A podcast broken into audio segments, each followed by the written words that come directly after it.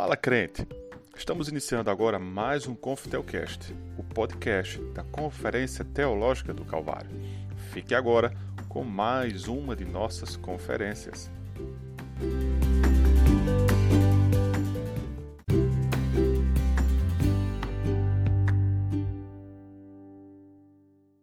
Vamos para o primeiro tema, em nome de Jesus. Muito bem.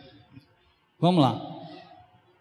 Em 17 de março de 2014, foi deflagrada a primeira fase da Operação Lava Jato, que cumpriu, naquela ocasião, mais de 100 mandados de busca e apreensão, prisão preventiva, prisão temporária e condução coercitiva. A operação investiga o maior esquema de corrupção já visto em nosso país, que, segundo o Ministério Público Federal, é responsável pelo desvio de mais de 10 bilhões de reais de empresas estatais por empreiteiros e políticos. Tal ação expôs a sociedade brasileira algo que já era percebido, mesmo que de forma superficial, ou seja, a falência e a extrema corrupção da política partidária do nosso país. Em meio a essa investigação, encabeçada pelo juiz Sérgio Moro, federal juiz Sérgio Moro, desenvolveu-se uma crise financeira que é responsável, segundo dados do IBGE, por mais de 11 milhões de desempregados até junho deste ano.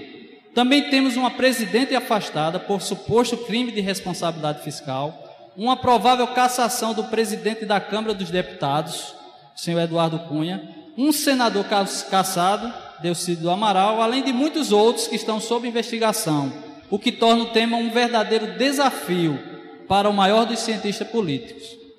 É diante de tal cenário que a quinta conferência teológica da Igreja Congregacional do Calvário, através da sua plenária, assume o desafio de perguntar qual o papel da igreja com relação a este cenário? Qual o papel da igreja com relação à política? Qual deve ser o comportamento cristão nessa situação? Afinal de contas, temos alguma coisa a ver com isso? É o que nossos preletores vão nos ajudar a entender nessa tarde. Amém?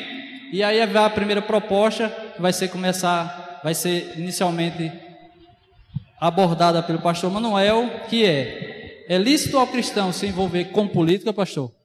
Política é coisa de crente. Dez, dez minutos. É, bom, meus queridos, para responder essa pergunta, eu gostaria de fazer alguns esclarecimentos aos irmãos.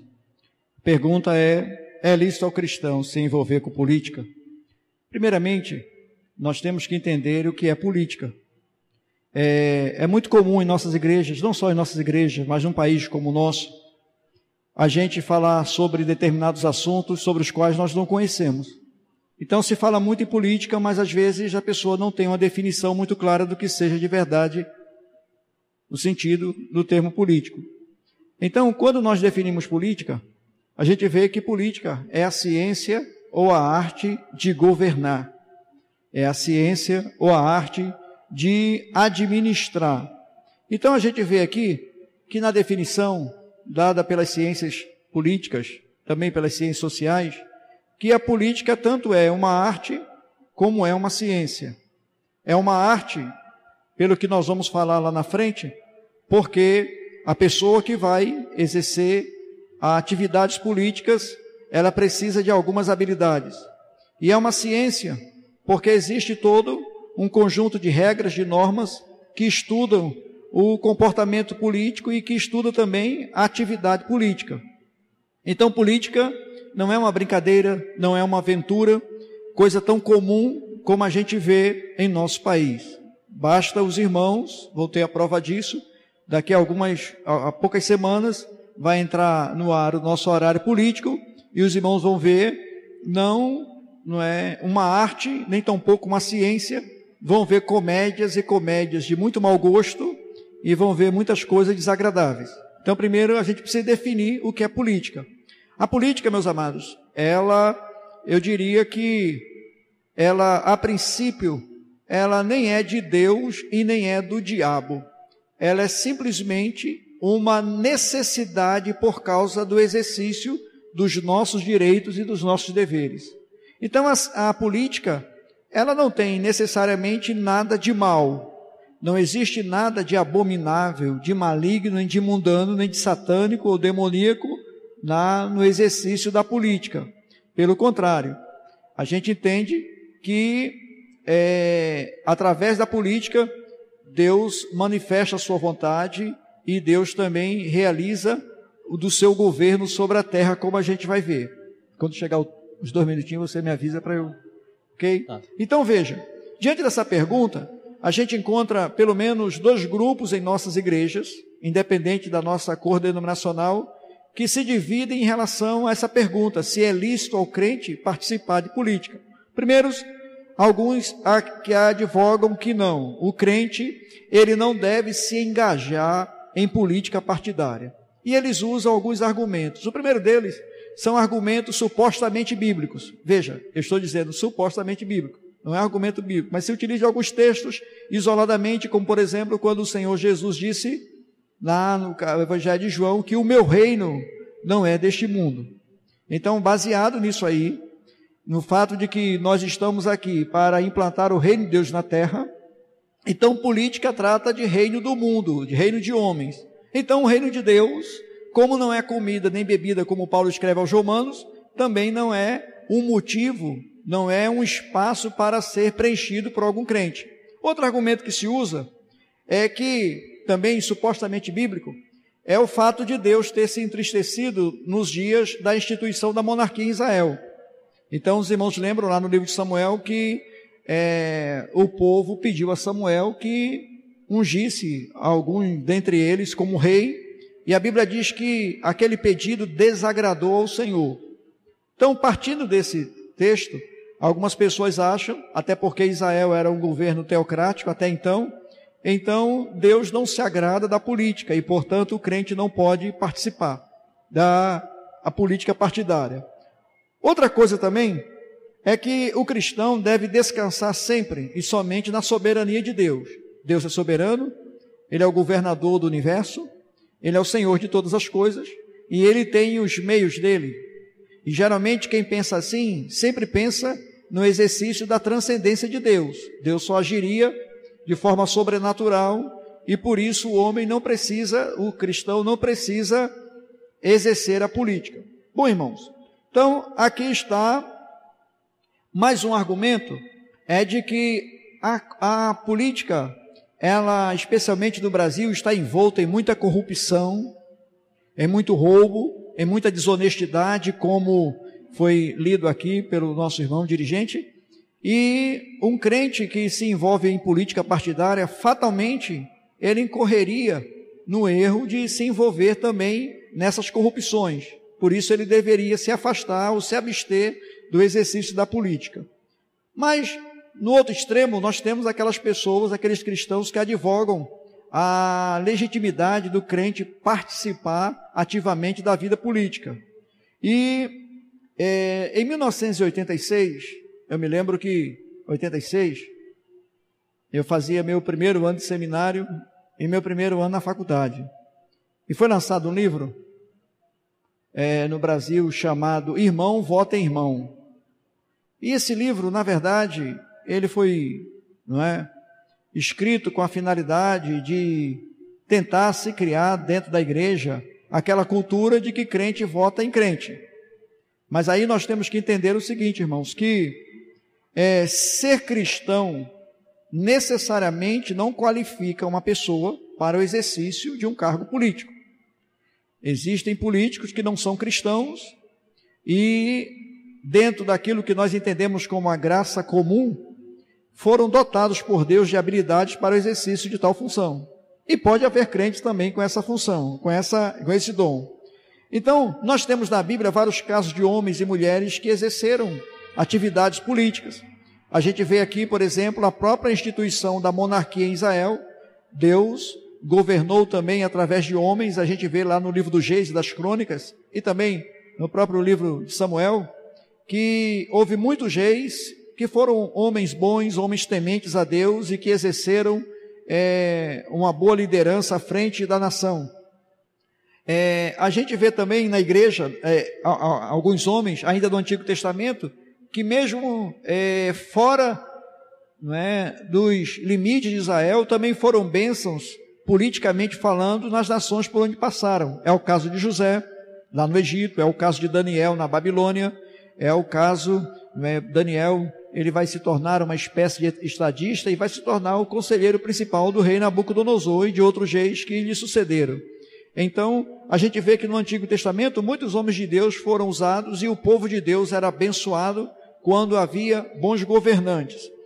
Em se tratando, meus amados, é, da questão na, na própria história, a gente vê que é, houve nações que tiveram em sua liderança homens políticos, homens cristãos, que exerceram uma política é, que de alguma forma redundou na glória de Deus. A gente poderia citar aqui vários. Eu poderia citar um pouco mais atrás, não é? Aquele teólogo reformado chamado Abraham Kuyper, holandês, que foi ministro durante quatro décadas ali na Holanda e fez um trabalho de extrema relevância. Seu nome é lembrado dentro e fora do circuito da igreja ali na Europa.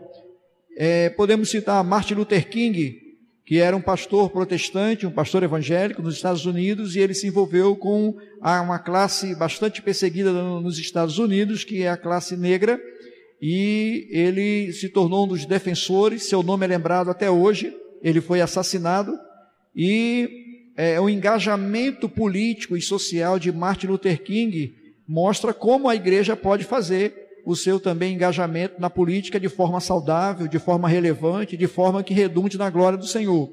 No século XVII, século XVIII e XIX, digo finalzinho do século XVIII para o século XIX, na Inglaterra nós tivemos um governante, um jovem chamado Wilber, um é, Wilber Force, que ele era, ele era parlamentar inglês e ele abraçou, era também pastor e ele quis abandonar a carreira política e nos seus relatos ele declara que Deus lhe impediu. E ele foi uma bênção e o seu legado é lembrado até hoje. Há um filme muito bom que retrata um pouco a história dele, que é um livro Amistade, porque ele combateu o tráfico de escravos não é, pelos mares ali da Europa e ele lutou pela abolição da escravatura. Isso sem falar em Abraão Lincoln sem, também o 16º presidente norte-americano, de modo que a igreja, ela precisa, ela pode se engajar na política, desde que ela pense em algumas coisas que eu vou falar aqui para nós terminarmos. Quando nós tratamos na questão do Brasil, a cultura brasileira, no que diz respeito à questão política. Minuto tolerância. Hã? Minuto de tolerância. A cultura no Brasil, ela é extremamente deficiente, porque a corrupção no Brasil, ela é endêmica, ela é cultural. E quando alguns candidatos, inclusive cristãos, se aventuram pelos campos políticos, se esquecem de algumas coisas. Primeiro que política, o exercício da política também é uma questão vocacional, a Bíblia mostra isso. E aí a gente vê é, algumas coisas que já aconteceram no Brasil e acontece até hoje, como igrejas se envolverem partidariamente com candidatos em troca de favores, coisas que a gente tanto critica, em troca de terreno, em troca de templo, em troca de carro de som, em troca de favores, e a gente vê é, esse comportamento na igreja. Então, para o exercício da política, o cristão ele precisa né, observar a questão da sua qualificação, da sua vocação. A Bíblia fala da vocação política ele precisa ter caráter e algumas outras qualificações que ao longo da nossa conversa a gente vai ver. Amém. Muito obrigado, pastor Manuel. Pastor Renato, pastor Renato Vaz, então significa que o crente que se envolve com política não está com os dois pés no inferno. É assim que funciona ou é diferente disso? Dez minutos. Eu acho que o, o, o preâmbulo histórico que o, que o pastor trouxe foi perfeito. Ele conseguiu de forma clara, é, objetiva, prática, inserir a todos aqueles que aqui estão numa visão ampla sobre a política e a importância dos cristãos estarem envolvidos com ela. Eu acredito é, também que é lícito um cristão se envolver com a política, pelo fato que as Escrituras nos mostram que, se por um lado nós somos cidadãos do reino, por outro, nós somos cidadãos do mundo. Não há uma dicotomia, ou nem tampouco a, defensão, a defesa do, de, uma, de um dualismo por parte das Escrituras, dizendo que alguns aspectos são santos e outros são profanos, e dentre esses que são profanos, a política pode ser considerada como impura e como ah, profana. Em segundo lugar, as Escrituras também nos ensinam que nós somos sal da terra. E, e como tal, a gente deve, em primeiro lugar, dar sabor ao mundo. Ah, um dos papéis é, prioritários do sal é trazer sabor. Uma das piores coisas que tem é você comer uma, uma comida ah, insossa, né? sem, sem, sem gosto. E o que as Escrituras nos ensinam, nos mostram, é que os valores do reino, os princípios do reino, devem ser, de certa forma, ministrados à sociedade a qual a gente faz parte, da perspectiva de que essa sociedade possa, de certa maneira, ser mais equânime, mais justa, mais saudável. Então, do ponto de vista é, das Escrituras, quando um cristão se envolve com a política e ele traz valores do reino a esta política, como, por exemplo, ele mencionou a defesa do, do, do, dos negros dos Estados Unidos ah, por parte de Martin Luther King, ou até mesmo William Wilberforce, que foi um dos caras responsáveis ah, pela erradicação do tráfico negreiro nos Estados Unidos, como Abraham Kuyper, que foi o primeiro-ministro da Holanda, que fez um trabalho espetacular, e tantos outros nos Estados Unidos. É, é interessante você perceber, por exemplo, que a Revolução Americana, chamada Revolução Americana, que originou e que deu é, origem à independência dos Estados Unidos e que elaborou e que trouxe uma Constituição, se deve em parte à influência de homens como Jonathan Edwards e George Whitfield, ou seja, gente que foi sal da terra, gente que constituiu e que trouxe, melhor dizendo, valores à sociedade a qual estavam inseridos, fazendo com que essa sociedade fosse mais justa e mais equânime. Então, portanto, em primeiro lugar, né, o sal ele está sabor. Mas não somente isso, ele influencia, né? Ele contamina, digamos assim, né? Você, você quando coloca sal sobre ah, um determinado eh, alimento ah, no prato, se você bobear esse, esse sal que foi colocado ali vai influenciar outros que ali estão. Então, o que o, o, as escrituras nos trazem como princípio é de que os cristãos eles devem ser é, cidadãos dos céus ou cidadãos do reino que influenciam os cidadãos da terra com valores e com princípios do reino a ponto de fazer com que o reino desse mundo seja mais justo. E é interessante você perceber é, ao longo dos séculos que isso aconteceu de forma significativa. Quando a igreja é, é, é envolveu-se ou de certa forma relacionou-se com o mundo, relacionou-se com a cultura, relacionou-se com a polis, né, com a cidade, ela mudou algumas percepções. Por exemplo, como a, a mulher era enxergada antes ah, do Evangelho e como ela passou a ser enxergada depois do Evangelho. Um judeu, por exemplo, quando acordava, ele costumava fazer três orações.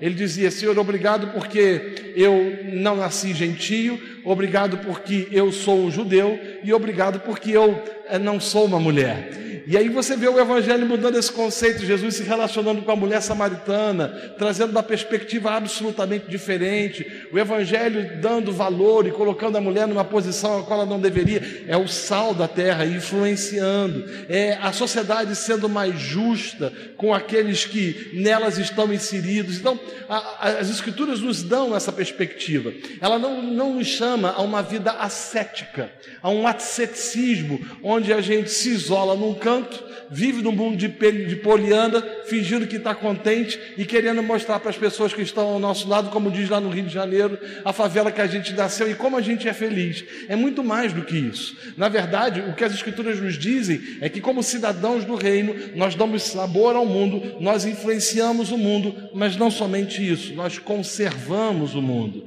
Ah, e quando a igreja deixa de cumprir esse papel de, de conservadorismo ou de conservar alguns conceitos, o paganismo ressuscita. Ah, olhamos, por exemplo, é, para o início da história da igreja.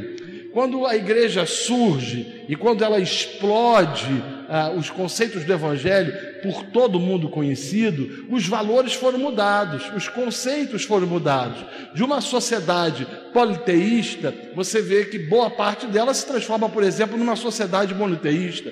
Numa sociedade poligâmica, boa parte se transforma numa sociedade monogâmica. Numa sociedade onde cultivava-se uma certa idolatria e quase que a a, a, a ficção a, pelo, pela homossexualidade, por exemplo, que era um, um pressuposto grego-romano, né, ela deixa de ter esse comportamento porque os valores do reino chegam de tal forma e muda o jeito da sociedade pensar.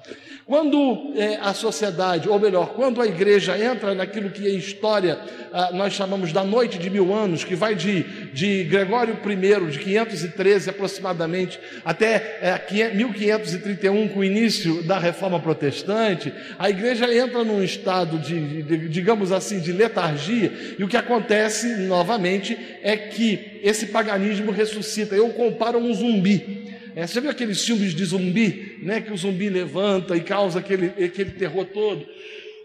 A igreja no primeiro século ela sepulta o zumbi. Quando a igreja entra no período da noite de mil anos, esse zumbi ressuscita. Quando vem a reforma protestante, esse zumbi novamente é enterrado. E a gente vê hoje em dia a igreja não conseguindo cumprir o seu papel e novamente esses zumbis se ressuscitando. E automaticamente a gente vê que os valores foram se perdendo pelo fato de que a igreja não conseguiu ser aquela que deveria conservar o mundo. Então, é, é, importante, meus amados e queridos irmãos, que a gente entenda que a igreja foi chamada para dar sabor.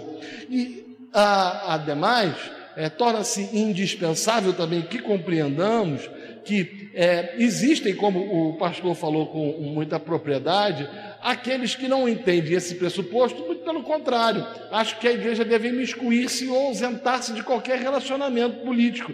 E fundamento isso dentro de um pressuposto dualista, onde acredita que algumas coisas são santas e outras coisas são profanas.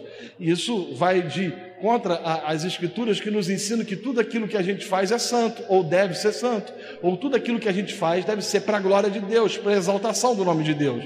Então, se por um lado nós glorificamos a Deus quando cantamos no culto, ou quando ouvimos a pregação da palavra, ou quando o evangelho é pregado, devemos também glorificar a Deus nos ambientes mais diversos da sociedade, inclusive a política. Isso nos leva a compreender e a discernir, por fim, né, de que Deus, nessa perspectiva, vai vocacionar alguns para desenvolver o serviço público.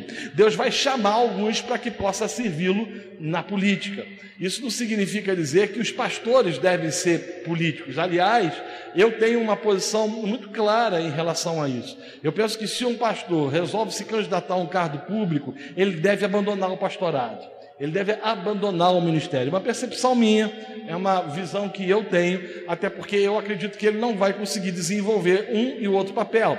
Acredito que ambos são importantes, que o papel de ser um ministro do Evangelho é importante e fundamental para a edificação do corpo de Cristo, e que ser um político também o é. E que o fato de ele necessitar ou de ele precisar desenvolver esse ministério com desenvoltura, deverá levá-lo a deixar o ministério. Agora, não pelo fato de que são coisas incompatíveis, de que existe um dualismo, de que uma coisa é sacra e de que outra é profana. Não tudo deve ser feito para a glória de Deus, para louvor do Senhor, mas é questão de prioridades e de foco, a fim de que o Senhor seja glorificado na área que a gente estiver trabalhando ou na área que a gente estiver exercendo o serviço cristão. Portanto, eu acredito, é, para concluir, que é lícito sim um cristão envolver-se com a política e que torna-se absolutamente necessário pessoas vocacionadas para estarem no parlamento, no quer no município, no estado ou até mesmo no Congresso Nacional, discutindo leis, porque quando você não os tem, leis é, é, são levantadas, fundamentadas nesse pressuposto de que o zumbi ressuscitou.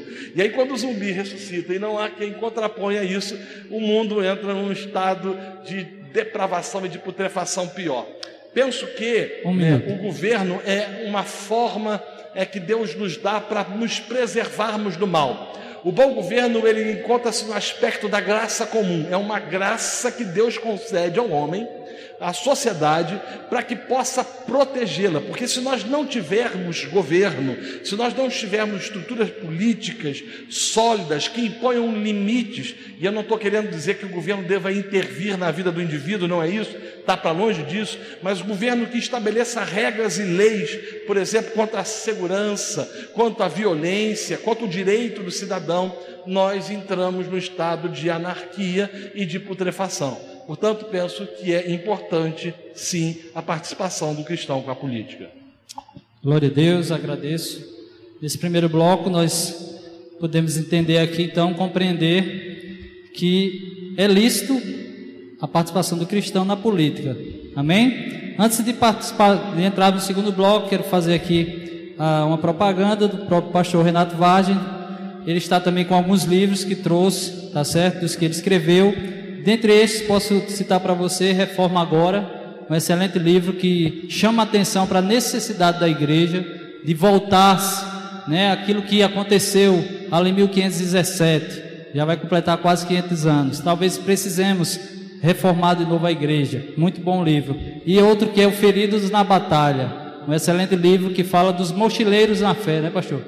Daqueles irmãos que vão de uma igreja em igreja, procurando ou a melhor, como disse o pastor Bosco ontem, ou a que dê a melhor promoção para que ele possa ficar. Um excelente livro, você pode estar, estar adquirindo, está ali com nossa irmã Michelle. Nós também temos a livraria da Fiel, que está conosco, participando pela primeira vez esse ano, com 30% de desconto. Você pode chegar depois da palestra lá, dar uma chegadinha, tá certo? Excelentes livros, com 30% de desconto, você já pode levar também para acrescentar o teu conhecimento. Muito bem.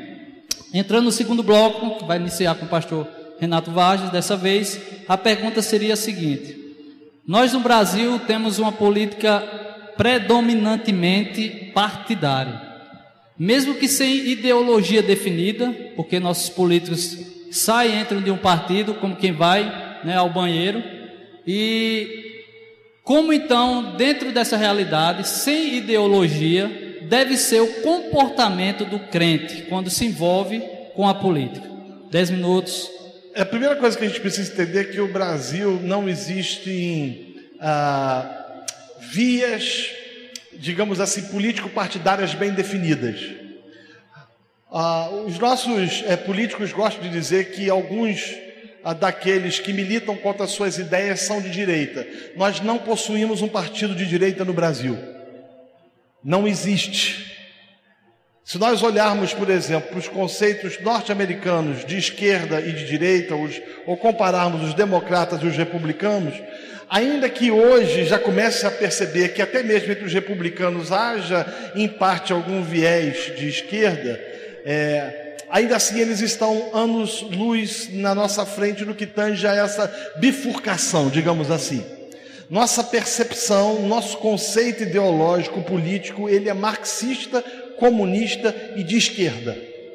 Independente dos partidos. Quando você olha para o PSDB, por exemplo, você vai olhar nitidamente que o PSDB ele é um partido de centro-esquerda. Nós não temos um partido de direita. Um partido de direita ele é caracterizado por valores mais conservadores. Né? Ele luta pela família, ele defende o direito à propriedade, ele defende um Estado menor, ele de defende o liberalismo econômico, ele tem uma série de outras definições que ainda não se fazem claras no nosso país. Aí você talvez esteja perguntando: qual é o papel então do cristão diante desses partidos? Ah, eu entendo que nós cristãos devemos estar sempre ao lado dos valores e dos pressupostos relacionados às Escrituras. Não é possível, por exemplo, eu acho incompatível nós nos envolvermos politicamente com um partido ou com partidos que defendem, por exemplo, o aborto. Aborto é crime. Ah, mas é uma, uma, uma uma, um caso excepcional de alguém que foi violentada ah, sexualmente e não queria ter essa criança, então ela tem o direito de tirar. Alguns dizem isso. É inconcebível, é incompatível, por exemplo, nós defendermos um partido ou um, um, um conceito de uma ah, linha política, por exemplo, daqueles que defendem a liberação da maconha aqueles que defendem o Estado interventor, O Estado, quanto maior ele for, menor a liberdade do cidadão, menor a liberdade econômica do cidadão, menor a ingerência e interferência dele na vida da família. Ah, por exemplo, ou do pais, dos pais da vida da família. Eu não sei se você está acompanhando ah, uma proposta que está rolando no Senado chamada Escola Sem Partido. Né? A escola sem partido é uma proposta que diz o seguinte: não, o professor ele, ele vai ensinar o aluno ah, de forma isenta, ele não vai impor os seus conceitos, os seus valores, os seus pressupostos marxistas, feministas ou qualquer outro tipo de istas, a fim de que possa manipular o, o, o, a cabeça dos seus alunos no intuito de que esses se transformem em massa de manobra. O que a gente vê hoje no Brasil, por exemplo, é isso. Eu sei que alguns de vocês devem estar cursando universidade, talvez alguns na área de humanas, e vocês sabem muito bem o que é o massacre que os professores fazem em relação, por exemplo, ao cristianismo. O massacre que eles fazem, por exemplo, em relação aos conceitos do marxismo, da luta de classes, da mais-valia. Então, a, a, os partidos de esquerda, eles sempre vão ideologizar as coisas, eles sempre vão vitimar alguns, eles sempre vão promover as lutas de, de classe e eles sempre vão contra os princípios e os pressupostos das Escrituras. Eu estou querendo dizer com isso que nós devemos então ser é, é, é, pessoas que estejam advogando os conceitos de um partido de direita? Não é isso. O que eu estou querendo dizer é que nós devemos ser cidadãos que defendem os valores do reino. Não dá, por exemplo, para a gente apoiar a ideologia de gênero. É incompatível. Não faz sentido. Não dá para um, um, pai e uma mãe concordarem que o seu filho, com 10 anos de idade, 11 anos de idade, caso ele queira mudar de sexo, ele pode fazer isso à revelia dos pais. Isso é uma política de esquerda. É um conceito de esquerda. Então, eu penso, meus amados e queridos irmãos, que o cristão deve ter é, uma postura, ou de que ele deve é, relacionar-se com a, com a polis, porque a palavra político, ela traz a ideia de polis, né? Polis é a expressão grega para cidade, né? Então, ele deve se relacionar com a cidade, com os problemas da cidade, com as demandas da cidade, com as lutas da cidade, mas deve fazê-lo norteado pelos valores das Escrituras e posicionar-se de forma absolutamente clara quanto àquilo que os conceitos eh, de uma política suja e demoníaca tem tentado imprimir numa sociedade como a nossa. E aí talvez você esteja dizendo: será que isso é, é então moralismo? É, é defender moralismo? Não, não é isso. Está para além disso. É para defender conceitos e valores que foram estabelecidos por Deus, que, se obedecidos, mantêm a sociedade de forma justa. Ah, olhamos, por exemplo, para a questão da sexualidade, né? Então você vê hoje, hoje você vê essa questão da homoafetividade que tem sido defendida. Eu estava nos Estados Unidos ah, quando ano passado, se eu não me engano, isso mesmo, ano passado, ah, em Washington D.C., a Suprema Corte Americana aprovou a questão do casamento homossexual. E eu lembro que alguns comentaram o seguinte, disseram, disseram o seguinte: isso vai ser o primeiro passo para que outros tipos de casamento sejam exigidos por parte da sociedade. Dito feito. Hoje você já vê na sociedade americana pessoas dizendo o seguinte: não, de que ele ou ela querem o direito de casar com duas ou três pessoas ao mesmo tempo. Então, no Rio de Janeiro, hoje, você já tem os casamentos poliafetivos. É, três mulheres fazendo um contrato matrimonial, ou duas mulheres casando com o mesmo homem, ou isso e por aí vai. E aí você vê, por exemplo, a, na Suécia, já tendo um movimento forte para dizer que não existe nenhum tipo de problema em relação à pedofilia, que pedofilia não é não é um crime, mas é um problema ah, psíquico de determinadas pessoas que precisa ser tratada com compaixão e com misericórdia e sem nenhum tipo de viés judicial para com aqueles que cometam isso.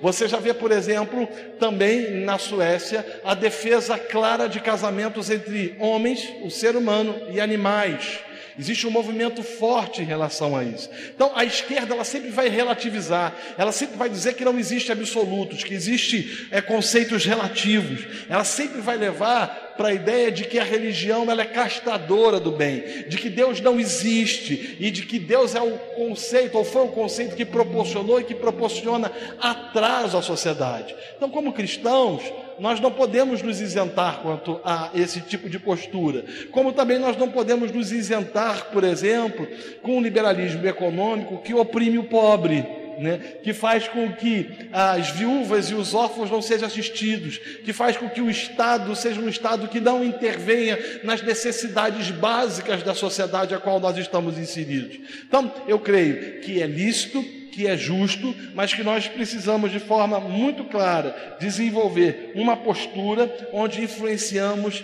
a cidade, a sociedade com os valores e os princípios do reino. Glória a Deus. É, Pastor Manuel, no capítulo 25 de Mateus, versículo 33, falando sobre o julgamento, Cristo disse que porá as ovelhas à sua direita e os bodes à sua esquerda. Certo comentarista informou certa vez que o crente que tivesse fosse de esquerda seria contado como um bode. O que é que o senhor me diz? Qual o comportamento do cristão dentro dessa realidade? É, eu acho que isso aí é. Dez minutos. É, Primeiro que Jesus não está falando de política ali no caso, né? E é, primeiro que ele não está falando de política no, no, caso. É um texto, refere-se à escatologia. É, obviamente que é, alguém, é, a gente não pode marginalizar o lado esquerdo. A gente, isso aí é mais uma questão supersticiosa, porque a gente diz assim, hoje fulano acordou com o pé esquerdo. Não é? Eu não posso acreditar se eu creio que Deus me guarda, que Deus me guia, que Deus me protege, que Ele é soberano. Não posso acreditar. Tanto faz ser levantado com o pé esquerdo, com o pé direito. Isso aí é irrelevante.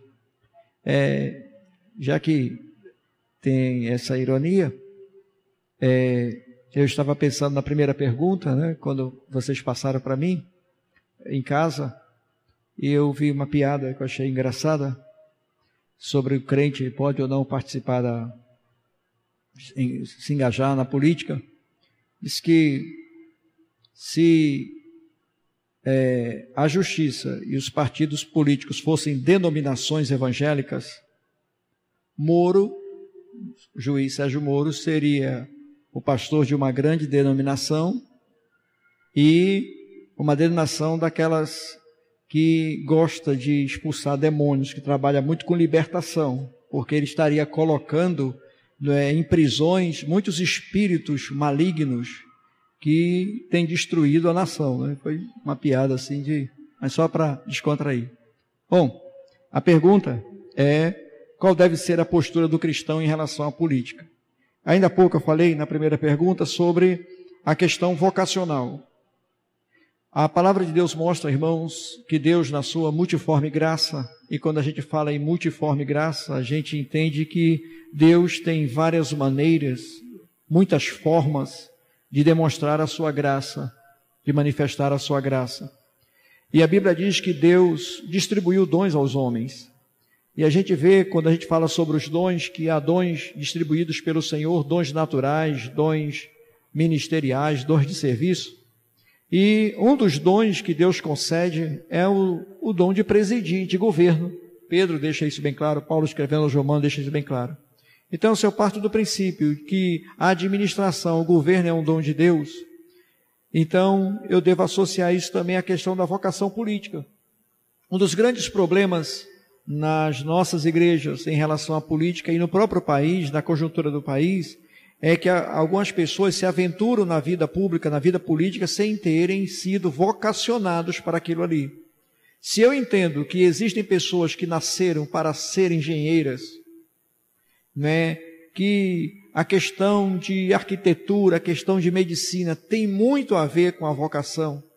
A gente tem perdido isso nas profissões de um modo geral.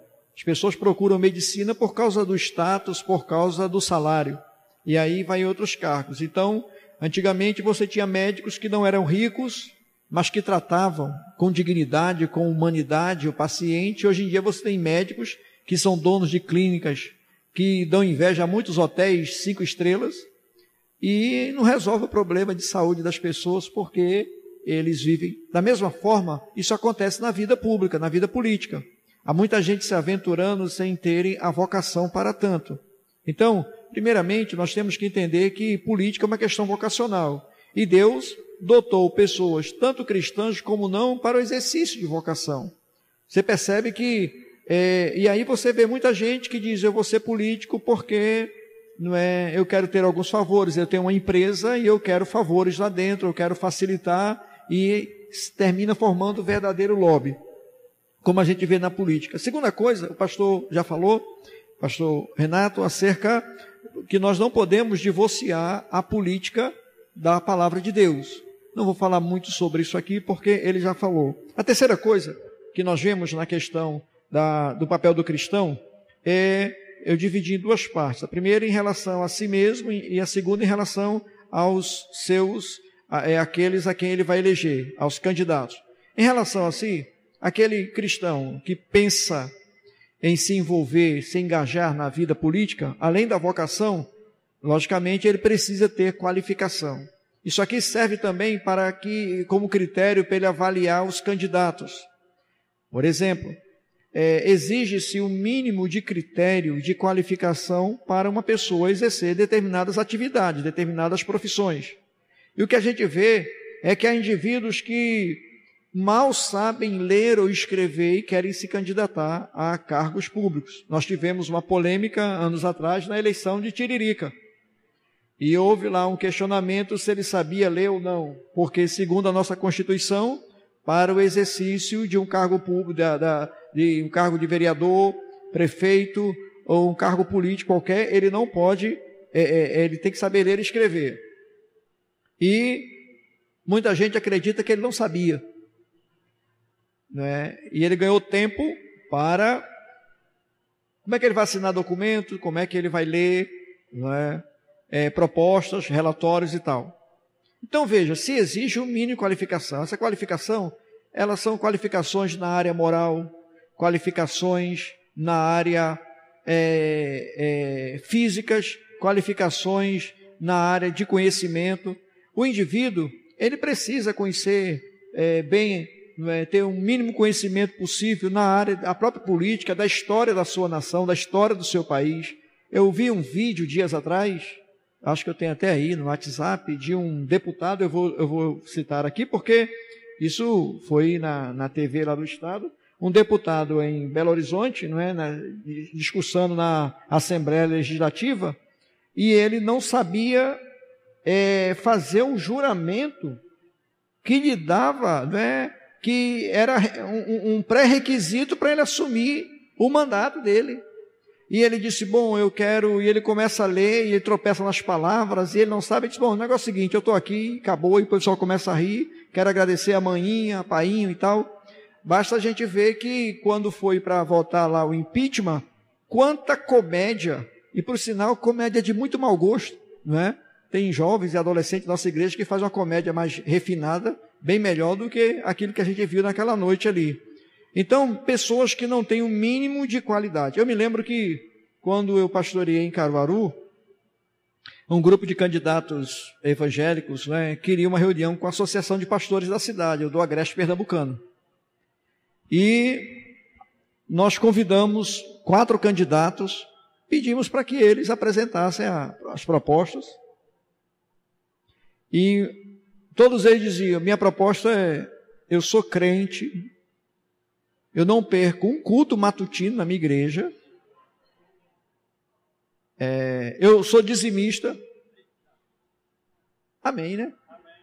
Isso aí já vai alegrar o coração do pastor, porque se ele for eleito aí deputado.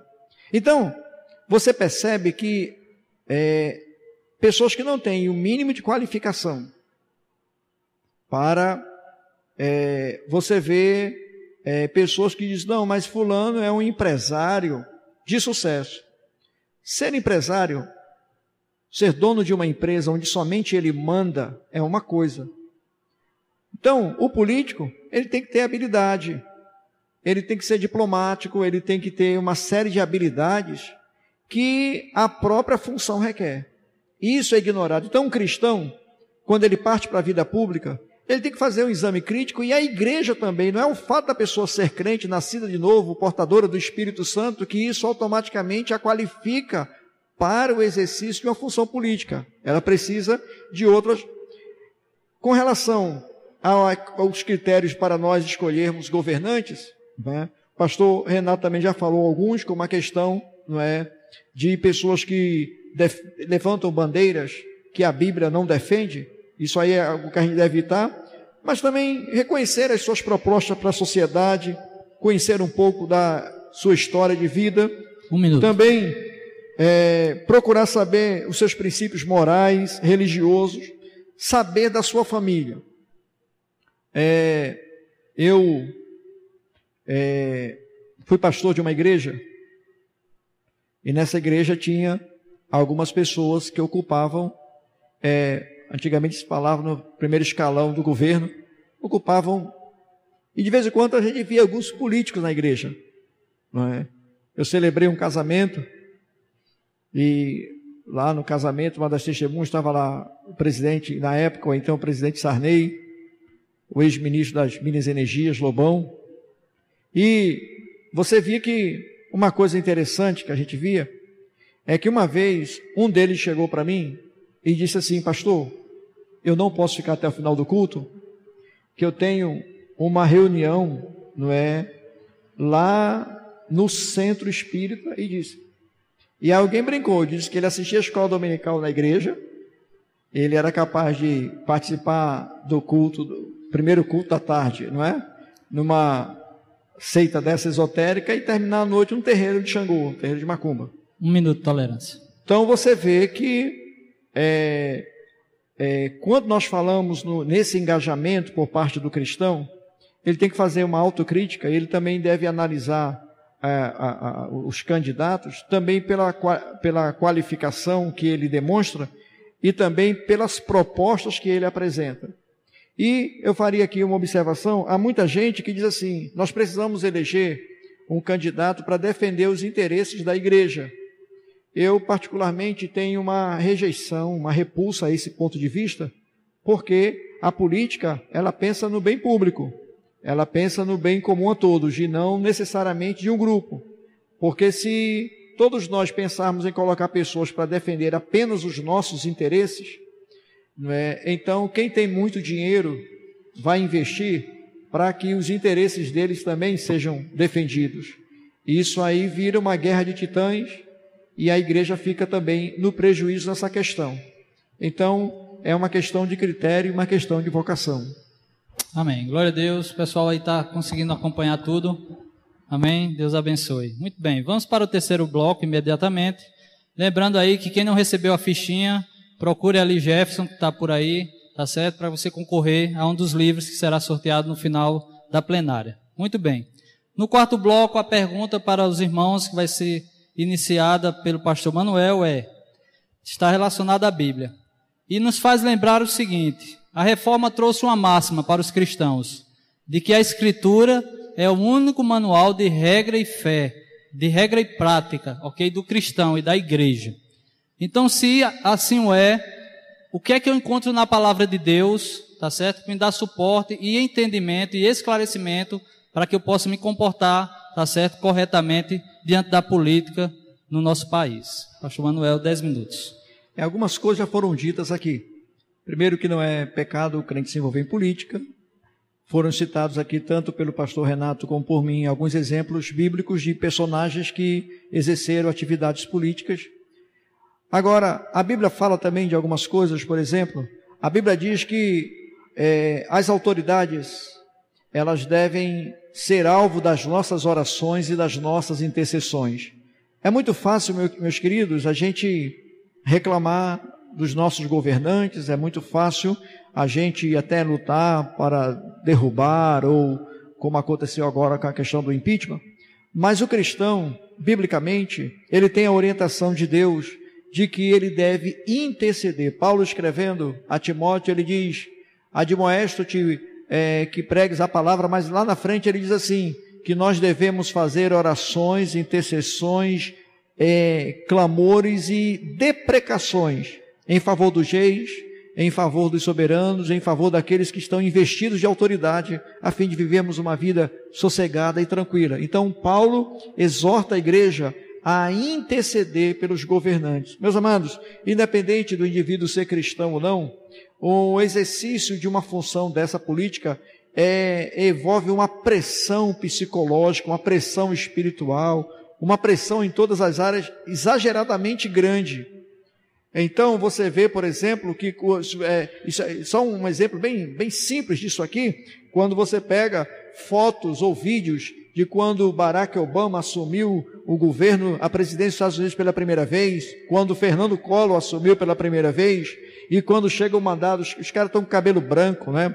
Você vê o, o, indivíduo já com o rosto meio, o semblante já bastante caído e, e abatido, porque as pressões e as cobranças são muito grandes. Nós precisamos, portanto, estar intercedendo. Inclusive, no Antigo Testamento, a Bíblia proibia amaldiçoar o rei.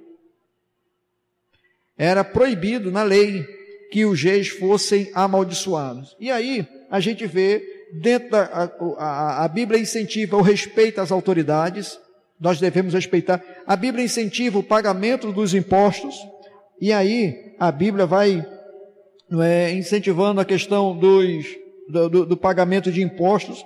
Bom, é, a palavra de Deus, é, quando surge a reforma, é, alguns reformadores é, falaram sobre a questão da política. Houve reformadores, como o caso de Lutero, que ele defendia que a igreja ela deve, deveria se unir ao Estado.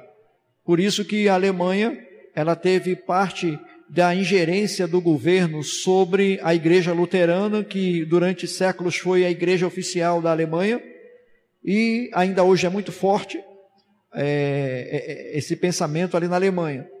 Mas havia outros reformadores que, como Calvino, que acreditavam que deveria haver uma separação entre Estado e Igreja. Alguém chega a dizer que é como óleo e água embora não se misturem, mas é, o que que a palavra de Deus nos ensina? O que que, por exemplo, Calvino falou acerca disso? É, há um livro, há um autor muito famoso, um autor francês chamado André Biele. Ele escreveu dois livros que são muito bons e que eu recomendaria a todo cristão, a todo crente ler. Ambos são é, publicados pela a editora Cultura Cristã. Um é o Pensamento Econômico Social de Calvino e o outro é a força oculta dos protestantes. Esse livro ele mostra a maneira como o protestantismo, aonde ele chegou após a reforma, como ele moldou a maneira de se pensar, a maneira de se falar, como ele é, é, mexeu com a cultura, inclusive com a vida política dos países. Então Calvino dizia o seguinte: ele dizia que é, Deus tem tanto na igreja como no Estado duas instituições por onde ele exerce também a sua graça lhe demonstra a sua soberania. Na questão da igreja, a igreja ela é a agência do reino de Deus, ela está aí para implantar o reino de Deus na terra, mas o Estado, ele tem a finalidade temporária de preservar e de guardar os cristãos. Isso que o pastor Renato falou ainda há pouco acerca das leis, não é? Então, Calvino falou muito sobre Romanos 13, de 1 a 7, que fala que não é em vão que o magistrado traz nas mãos a espada para executar a justiça. Então, e o juízo. Então, a igreja, é, é, nessa perspectiva, a reforma protestante, ela colocou a igreja no seu lugar e colocou também o Estado no seu lugar. Para Calvino, elas não, a igreja e o Estado não são duas instituições excludentes mas são duas instituições que, dentro do projeto de Deus, dentro do propósito de Deus, dentro da economia divina, desempenham funções importantes. A igreja na implantação do reino de Deus, na disseminação do reino de Deus, e o Estado na proteção aos cidadãos. E aí a gente vê, meus queridos, que é, é, é, o Estado, ele também funciona como ele, esse braço divino que ajuda na questão da, da da preservação da ordem, da preservação dos direitos e também na luta pela questão do social. Você vê, por exemplo, que é, no Antigo Testamento sempre havia um certo favoritismo e uma, um desmerecimento por parte das classes menos favorecidas. Então, isso foi combatido na lei, a gente vê muito isso no livro de Levítico, isso foi combatido pela igreja primitiva, o apóstolo Paulo escreve, fala so, sobre a questão, isso foi combatido pelos profetas no Antigo Testamento, e na Reforma, é, é, Calvino, ele, nesse livro, O Pensamento Econômico e Social de Calvino, ele mostra que o Estado, ele tem que estender a sua bandeira em direção ao pobre, em direção ao fraco, em direção ao oprimido, às classes menos favorecidas.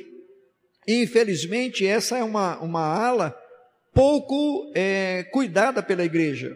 Por quê? Porque nós temos aquela visão de que é, já temos, somos membros do reino de Deus, né, já temos o pão da vida, então se nos faltar o pão da terra, não é, o pão material, isso não vai fazer muita diferença. E aí o que é que a gente vê? A gente vê que nesse aspecto político, é, o Estado ele tem o dever de se levantar em favor também da defesa dos fracos e dos oprimidos.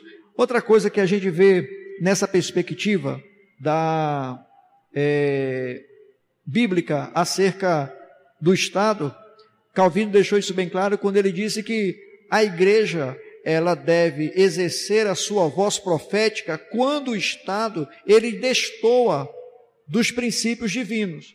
Então, por exemplo, o Estado, ele pode ser forçado, ele pode seguir uma vertente que não glorifique a Deus, que desvirtue as Escrituras. Pastor Renato citou alguns casos aqui, algumas leis que às vezes vêm contra as Escrituras Sagradas. A igreja, ela deve exercer a sua voz profética. É, infelizmente, às vezes, alguns pregadores não sabem como exercer essa voz profética. Né? Então, o que é que acontece? Você vê, eu acho interessante, e aqui eu vou falar que eu não tenho problema em dizer isso aqui publicamente. É, alguns pastores às vezes querem exercer sua voz profética quando fala a questão, não é denunciar pecados da nação, e aí alguns pastores terminam se equivocando. Eu acho interessante, não é, o discurso de Silas Malafaia, quando ele ataca certos é, setores do, do governo, mas ele se contradiz quando ele apoia outros políticos envolvidos em corrupção, coisa extremamente escancarada. Quando ele pede favores a políticos que estão aí com os nomes sujos, os nomes envolvidos, então que tipo de voz profética é essa?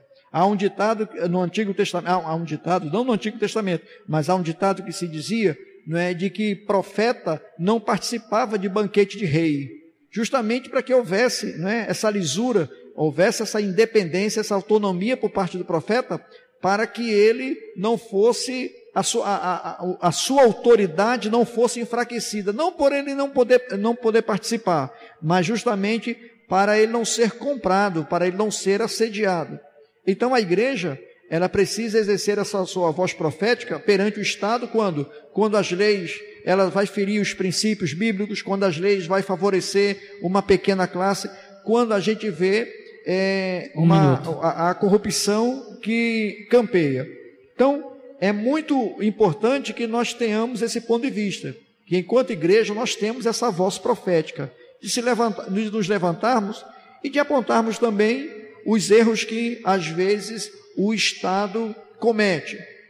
Nós estamos aí agora é, a, a, com essa, esses Jogos Olímpicos, tivemos aí a Copa do Mundo num país que não tem, não tem leitos nos hospitais, as escolas não têm merendas, as escolas não têm telhados para os.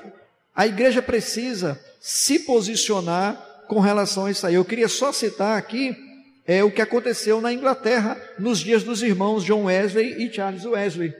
Um minuto, a maneira como Deus alcançou e o, o, o, avivamento de que se fala na igreja, né, através da instrumentalidade daqueles homens, que também deu origem à chamada igreja metodista, foi tão forte que isso é um avivamento que aviva, um avivamento de verdade. Foi tão forte que a vida social da Inglaterra foi mudada. Até mesmo a, vida dos presos que viviam a situação de indigência, os presídios, as cadeias públicas daqueles dias, elas foram transformadas. A questão social, por causa de uma ingerência da igreja no meio daquele avivamento atribuído aos irmãos John Wesley e Charles Wesley. Amém. Pastor Renato Vargas, a Bíblia pode me ensinar sobre política, pode me orientar sobre política? Como seria isso? Dez minutos. É, eu creio que sim, e eu acho que é, existem algumas posturas ah, do cristão quanto à relação à política que devem ser observadas, né? Ah, e eu vou ser rápido, vou ser breve, até porque eu acho que é, o pastor já colocou aqui algumas é, considerações foram bem pertinentes. Primeiro, né, primeira postura do cristão em relação à política. Ele deve lutar por políticos justos, retos e comprometidos com a ética e com a justiça. Esse é um ponto. Segundo, deve cobrar de seus governantes posturas relacionadas aos valores da família, da ordem, da decência e da moralidade. Ou seja, as Escrituras nos norteiam a isso. Elas nos levam a entender que cabe a nós, que somos cidadãos dos céus, mas ao mesmo tempo cidadãos do mundo, a exigirem daqueles que nos governam, porque, até porque vivemos num Estado democrático de direito, que estes sejam justos, retos e comprometidos com a ética, com a justiça e com a decência. Mas também devemos cobrar desses posturas firmes quanto aos valores da família, da ordem e da moralidade. Ou seja, se aqueles aos quais nós queremos eleger, se eles pensam e tentam desconstruir os valores judaicos cristãos, esses precisam ser resistidos. Ademais, nós precisamos também nos manifestar através do voto, exigindo dos políticos eleitos o cumprimento de suas promessas. É muito comum isso, né? O sujeito vai, promete uma coisa, mas logo depois ele esquece de tudo aquilo que ele prometeu. Ah, eu acho que essa crise é, é, que o Brasil está vivendo, é, devido ao Partido dos Trabalhadores, né, esse partido corrupto, de bandidos, de ladrão, né, que roubou, extorquiu o Brasil por 13 anos e que tinha uma política é, escancaradamente, escancaradamente bolivarianista, eu tive na Venezuela e eu vi com os meus olhos o que é a Venezuela, o que se transformou a Venezuela com essa política. Ah, cabe a, a, mim, a você, né, cobrar, como a sociedade de certa forma tem feito. Né? Desde então o povo tem ido à rua e tem dito aos políticos que nós não aguentamos mais corrupção. Esse país é movido por corrupção, por bandidos, e não somente do Partido dos Trabalhadores, né? mas de toda a corja de safados que se escondem através de plataformas políticas, e cabe a nós, como cristãos, exigirmos com que eles cumpram aquilo que prometeram. Além disso, a Bíblia nos leva a entender que devemos denunciar o pecado, e foi boa a colocação do pastor, porque pecado não está relacionado somente aos erros crassos da sexualidade, como o Malafaia defende, mas também está relacionado à corrupção. Ou seja, pau que dá em Chico tem que dar em Francisco também. Nós somos chamados a ter um compromisso de denunciar as injustiças e resistir, inclusive, àqueles que, de alguma maneira, deixaram de cumprir seu papel como políticos eleitos, exigindo, em alguns casos, como está sendo feito com a presidente Dilma, sua deposição. Há, muita gente que dizia o seguinte: não, nós não podemos, em hipótese alguma, desobedecer Romanos capítulo 13, porque ah, exigir que a presidente saia é desrespeitar Romanos 13. Não, não é isso que as Escrituras nos ensinam. As Escrituras nos mostram que enquanto os políticos estiverem fazendo bem, nós devemos honrá-los. Mas a partir do momento em que eles promovem e pregam algumas coisas que se opõem efetivamente às Escrituras, eles precisam ser resistidos. E por fim, nós precisamos nos posicionar contra os valores políticos que afrontam as verdades inequívocas das Escrituras. É isso. Deus, louvado seja o Senhor. Bom, nessa rápida explanação, já que a gente tem que cumprir horários, acredito que você pode ter uma ideia, pelo menos, daquilo que é, pode ser defendido aqui, tanto pelo pastor Manuel como pelo pastor Renato Vargem.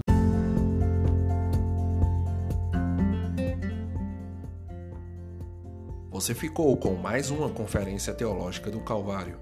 Você foi abençoado com esta mensagem? Compartilha com os seus amigos, familiares, com toda a sua igreja. Ah, Não esquece de acompanhar o nosso trabalho lá no Instagram, arroba do Calvário. Lá você terá todas as informações referente às nossas conferências teológicas, bem como este podcast. Esse foi Confitelcast Teologia que nunca envelhece.